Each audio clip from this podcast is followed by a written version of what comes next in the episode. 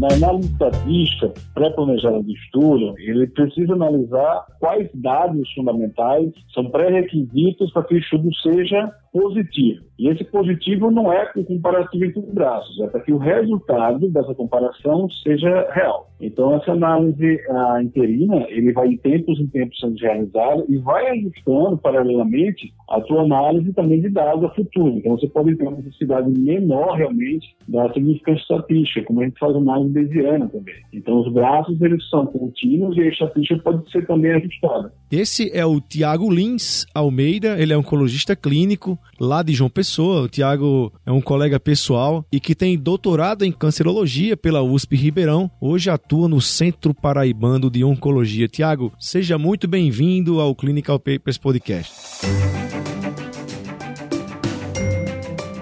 Os melhores papers publicados, interpretados a fundo por um time de especialistas em oncologia. Seja muito bem-vindo a mais um episódio do Clinical Papers Podcast.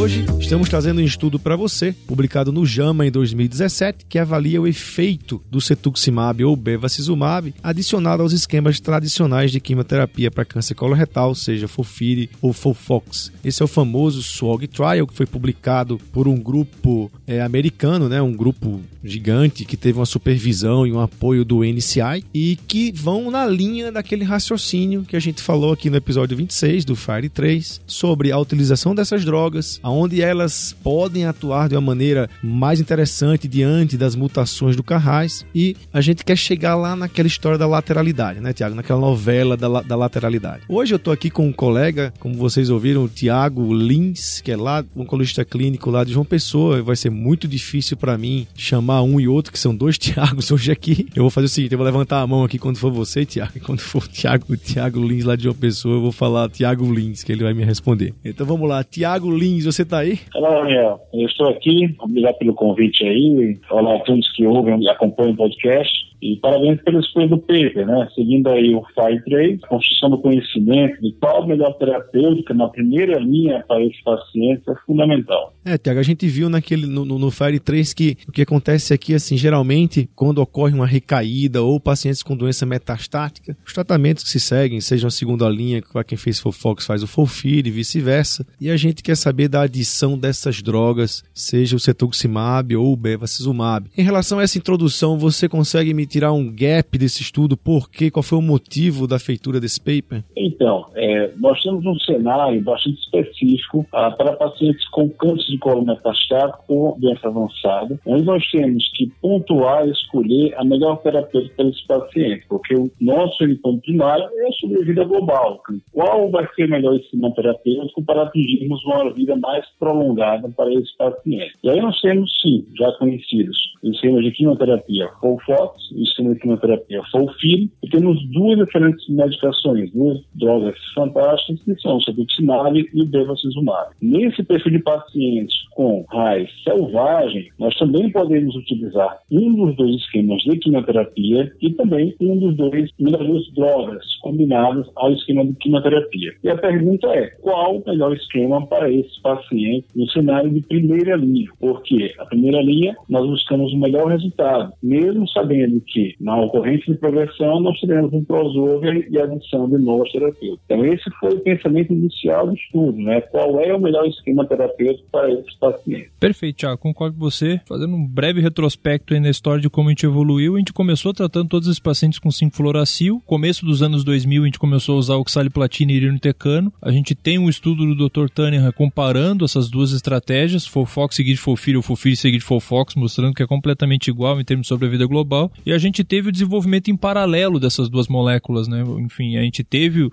o desenvolvimento do bevacizumab como o primeiro antiangiogênico, mostrando benefício, um estudo pivotal do Dr. Hurwitz mostrando benefícios em sobrevida global quando adicionado ao IFL na época. E em paralelo a isso, a gente teve o, o advento aí do, do enfim, do, dos anti-EGFR, o primeiro deles o cetuximab, principalmente demonstrado o benefício no estudo Crystal, mostrando no estudo Crystal um acréscimo da vida global com, uh, comparado uh, com Folfiri, só que uh, mais recentemente a gente começou a ter esses estudos comparativos, né? A gente já discutiu aqui o FIRE 3, a gente tem o estudo PIC, que é com panitumumab ao invés do cetuximab. Esse é o estudo fase 3, o desfecho era sobre a vida global e algumas diferenças do FIRE, né? Então, o primeiro deles, a primeira grande diferença é essa, que o desfecho é sobre a vida global. E a outra grande diferença é aqui a gente não deixava uh, fechado o esquema de quimioterapia, né? A quimioterapia era a escolha do oncologista junto com o paciente. O que a gente viu na prática é que 70% dos pacientes faziam Folfox, que é mais ou menos o dado que a gente tem da população de oncologistas americanos. Tem várias pesquisas mostrando que é mais ou menos uns 70, quase 80% dos oncologistas americanos preferem fazer Folfox como um esquema de quimioterapia de primeira linha. Então aqui a gente avaliou quimioterapia, Folfira ou Folfox, a maioria sendo Folfox, com cetuximab ou com bevacizumab com desfecho primário sobre vida global. É, esse entrando nos métodos aqui é interessante perceber que é um grupo, né, chama Southwest Oncology Group, que acho que daí que veio o nome SWOG, junto com o NCI, que eles já tinham um, um, banco que vem sendo feito, que vem sendo trabalhado desde 2005, e eles foram né, crescendo esse número de,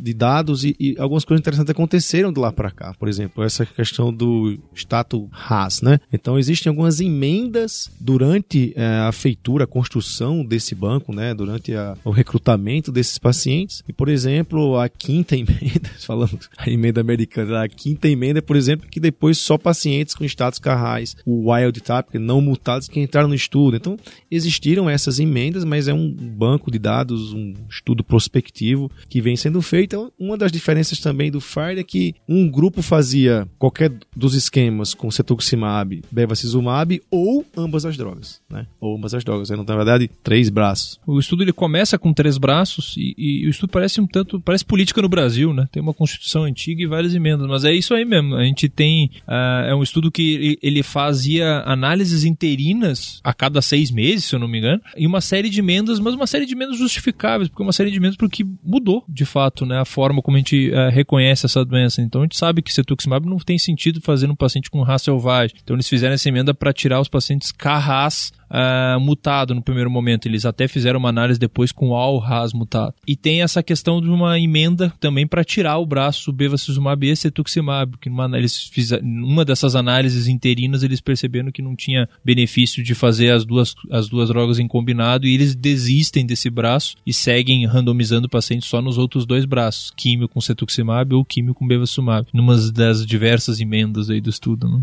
Esse é interessante a parte epidemiológica e estatística também, porque tem um banco de dados de mais de 3 mil pacientes catalogados no seguro colaborativo e realmente, como o Tiago falou, ele sai traçando as vias de braços, ah, criando talvez a demanda da, da própria clínica. Então, quase um estudo do mundo real com o advento das, dos novos conhecimentos, não só terapêuticos, mas conhecimentos moleculares, como a mutação do RAIS ah, e, outras, e outras que virão, como a lateralidade. Né? Então, é um estudo de mais de 3 mil pacientes que vai delineando quem é mutado, quem, quem é selvagem, e vai também, por da exclusão, limpando essa amostra para deixar ela mais homogênea na análise dos braços. Em relação a critérios de, de inclusão, então, os pacientes eles deveriam ter documentado um adenocarcinoma coloretal metastático, eles deveriam ter mais de 18 anos, um bom performance status, ECOG 0 e 1. Inicialmente foi randomizado pacientes independente dessa questão de perfil de mutação do RAS. A partir de 2008, eles passaram então a, a randomizar pacientes apenas se tivessem o Carrá selvagem aí no códon 12 e 13. Apesar de depois eles terem feito uma análise pós-ROC aí dos pacientes que também tinham o N, o NRAS uh, ah, mutado. Como em todos os outros estudos, esses pacientes eles deveriam ter funções orgânicas preservadas, uma função renal adequada, função hepática adequada, mas uh, chama uh, acho que precisa ser enfatizado que esse estudo começa sem a questão do RAS, em 2008 passa a ter essa questão de apenas inclusão de pacientes Carrá selvagem, não levou em consideração inicialmente NRAS e nem BRAF. É, e o endpoint primário do estudo foi sobrevida global, definida como o tempo do início do estudo até o evento óbito. Né? Alguns endpoints secundários, como resposta, é, igual o FIRE, né? aquela resposta clínica dependendo do RECIST, né? baseado no RECIST, perdão, e tempo livre de progressão, também medida desde a entrada do estudo até a primeira documentação da progressão ou morte. E aí um endpoint também, que foi um endpoint adicional, secundário, que foi a taxa de mortalidade em 60 dias. Acho que ele quis ver a relação com a utilização dessas, dessas associações. Né? Em relação à questão da parte estatística do estudo, uh, é um estudo que foi desenhado para demonstrar uma superioridade do braço cetuximab versus o braço bevacizumab. A gente tem que imaginar que o N, o cálculo do N, então, ele tem que ser baseado no desfecho primário desse estudo, que era sobrevida global, e como que foi feito esse cálculo? Ele estimou uma sobrevida global para a população que ia fazer quimioterapia com uh, bevacizumab de 22 meses. Ele tira esse 22 meses do estudo com o IFL, estudo do Hurwitz, que comparou bevacizumab com quimioterapia versus só quimioterapia. A gente sabe que IFL é um esquema subótimo comparado a Fox e Folfiri. E ele estimou aí que seria é, clinicamente significante se a gente tivesse um ganho de sobrevida global de 5 a 6 meses. É, então ele deveria sair de 22 e para 27 meses de sobrevida global, isso com um alfa bicaudado de é, 0.05 e um poder de 90%, e aí a gente chega a um N razoável aí de 1.142 pacientes que precisariam ser randomizados. É, como você bem falou, algumas análises interinas foram feitas, né, a cada seis meses, ou 15% do número esperado de eventos, né? Isso obedecendo aqueles critérios do método O'Brien. É uma estatística complexa, né? Então essas análises interinas ela adicionam uma, uma complexidade. Agora, confesso para você que eu senti falta um pouco de é, da, do, dos dados da correção uh, do alfa em razão das análises interinas. A gente sabe que esse, esse método de O'Brien Flame é um método que vai entre aspas comendo alfa conforme você vai fazendo análises estatísticas. Então, teoricamente, ao final do estudo, se eu atingir um P de 0,04, provavelmente provavelmente eu não poderia chamar aquele estudo de positivo, porque eu ia precisar de muito menos do que 0,05 se eu estou fazendo uma análise interina a cada seis meses. Não, só para falar para o ouvinte é o seguinte, que o Tiago quis falar é assim, imagina que você pensou, é, você fez um cálculo estatístico e tinha lá 500 pacientes para, para saber daquele resultado. Se você abrir o seu banco de dados com 300 pacientes e ver o resultado, é, essa foi uma análise interina que você fez. Vamos, vamos ser bem, bem simples aqui. Então, com 300 pacientes, eu não posso dizer nada do resultado se eu planejei com 500. Então essa análise interina come alfa por quê? Porque existe um método de você abrir os resultados com 300 e ele representar os 500, que é uma. Aí você precisa fazer uma correção estatística. Então esse P não é mais 005, é um P menor. Então você tem que atingir um P menor para poder, com menos casos, continuar no, no, caminho certo e chegar a um resultado que vai, que vai apontar para o final. É, então, na análise estatística, pré-planejada do estudo, ele precisa analisar ah, quais dados fundamentais são pré-requisitos para que o estudo seja positivo. E esse positivo não é com comparativo entre os braços, é para que o resultado dessa comparação seja, seja uh, real. Então, essa análise uh, interina, ele vai em tempos em tempos sendo realizado e vai ajustando paralelamente a sua análise também de dados a futuro. Então, você pode ter uma necessidade menor realmente da significância estatística, como a gente faz análise bayesiana também. Então, os braços, eles são contínuos e a estatística pode ser também ajustada. É, como se ele precisasse recrutar mais pacientes, assim, é, ao longo do estudo ou não? Uma coisa compensa a outra, só viajando aqui. Sim, ou, ou menos, ou menos. Por isso que quando você às vezes tem análise interina que já comprova o benefício da, da, droga, você para e já está ok. E o inverso também, se a análise interina, é, mesmo que naquele momento seja negativo, mesmo que você tente espremer os dados e reajustar o seu P-alvo, se você não conseguir isso, você para e continua esse negativo pleno. É, o O'Brien Flame, na verdade, para você parar o estudo na análise interina, ele vai te exigir um, um P extremamente baixo para você conseguir demonstrar a diferença que você quer, não tendo recrutado aquele N total de estudos, por exemplo. Ah, sem dúvida. Ele ia ter que pegar um P menor que 0,000001 para dizer com metade dos pacientes que aquilo era significativo e interromper por uma análise de futilidade de um estudo. Clinical Papers Podcast. Vamos para os resultados, Tiago? Bora lá. A gente então incluiu, randomizou ao total, na verdade foram 2.334 pacientes. Uh, lembrando aí que inicialmente esse estudo tinha três braços, não levava em consideração a questão do status RAS. Desses pacientes, 1.137 eram RAS uh, selvagem e receberam aí ou bevacizumab ou cetuximab, que são os pacientes que nos interessam, digamos assim. Esse estudo teve aí diversas análises interinas. Quando a gente vai ver o desfecho primário, então, sobre a vida global, a gente vê uma sobrevida mediana de 30 meses no braço cetuximab versus 29 meses no braço bevacizumab, com uma sobrevida livre de progressão absolutamente igual, 10.5 versus 10.6 meses. E te confesso que o que me chamou mais atenção, na verdade, de tudo isso foi essa terceira parte, a taxa de resposta, porque a gente, a gente fala isso de baseado em outros estudos, outros resultados que a gente não costuma ver quando a gente faz um, uh, fala de um, de um backbone de quimioterapia mais adequado, como Fofox ou Fulfir, a gente não costuma ver ganho de taxa de resposta com bevacizumab, a gente costuma ver um, uma, uma, sobrevida de progressão maior, mas com cetuximab a gente costuma ver, uh, com anti-GFR em geral, né, cetuximab por a gente costuma ver um aumento sim em termos de taxa de resposta que nesse estudo a gente não viu. A taxa de resposta foi igual, inclusive nos dois braços, com cetuximab ou bevacizumab. É, eu lembro, eu posso estar tá enfim, viajando aqui, eu lembro na época de residência que tinha essa, essa, essa máxima aí. Se você tem uma doença hepática,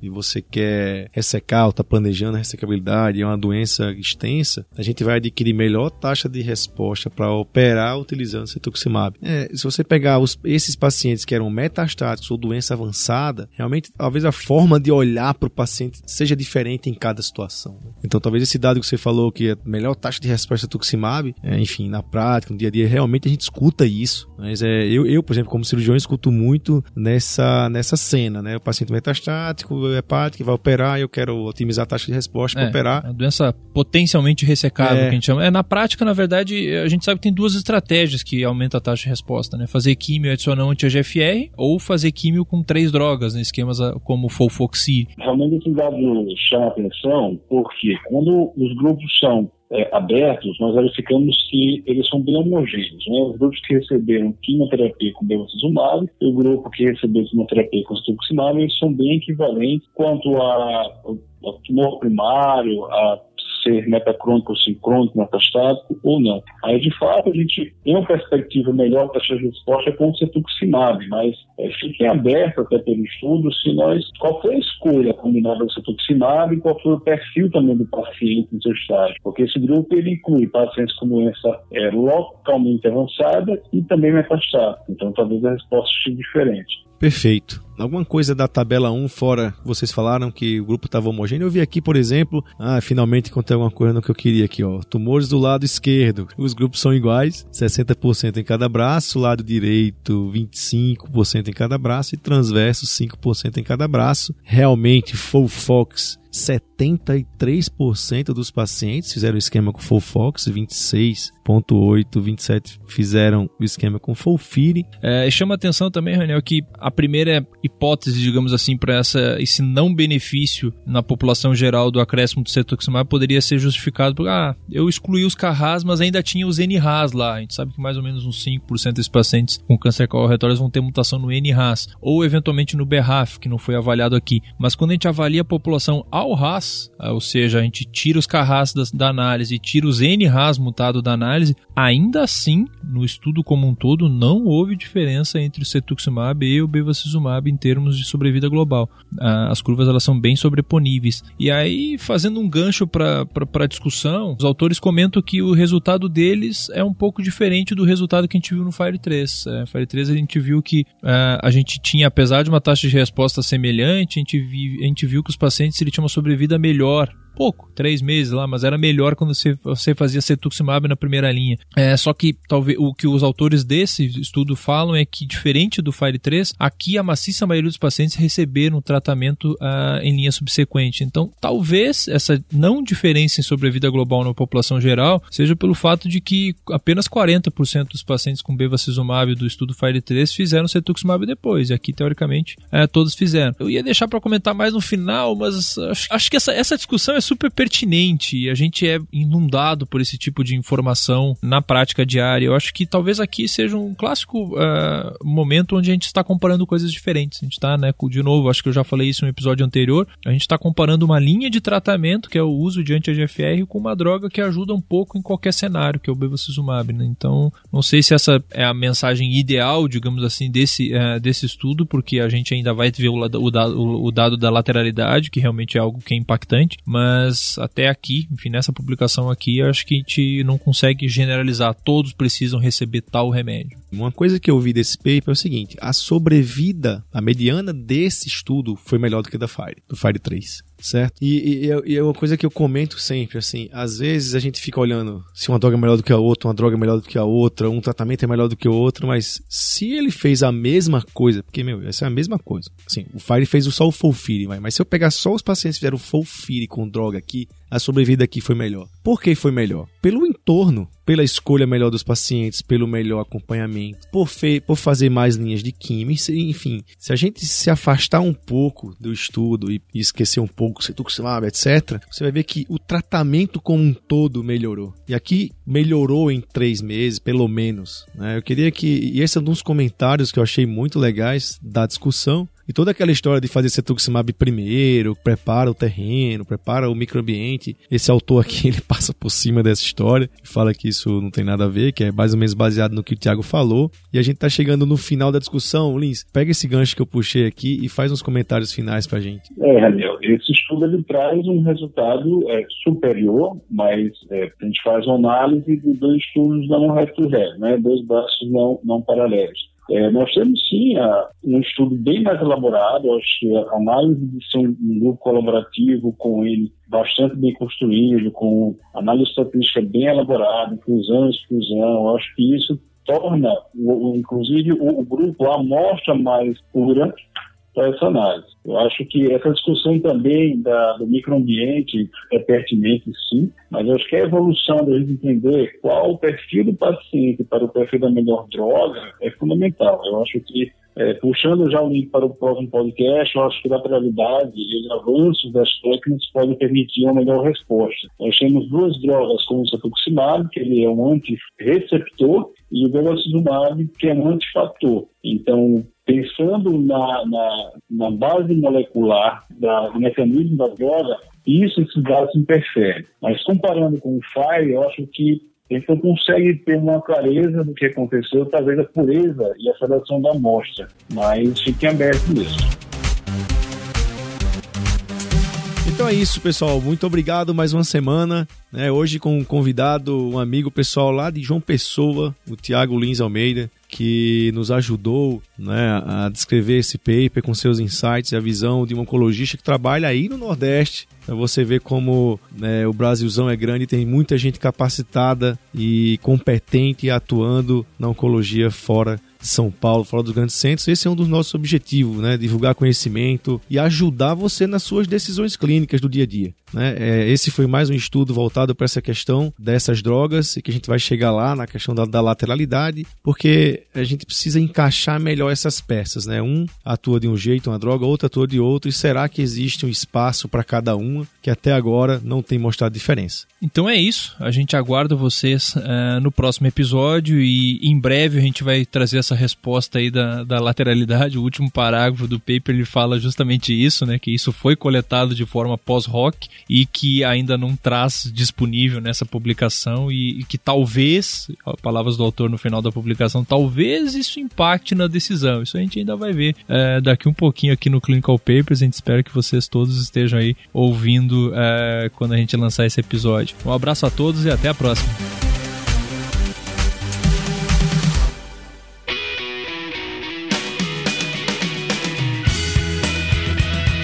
Você ouviu Clinical Papers Podcast. A medicina que você faz hoje pode não ser a de amanhã. Mantenha-se atualizado com o Clinical Papers Podcast.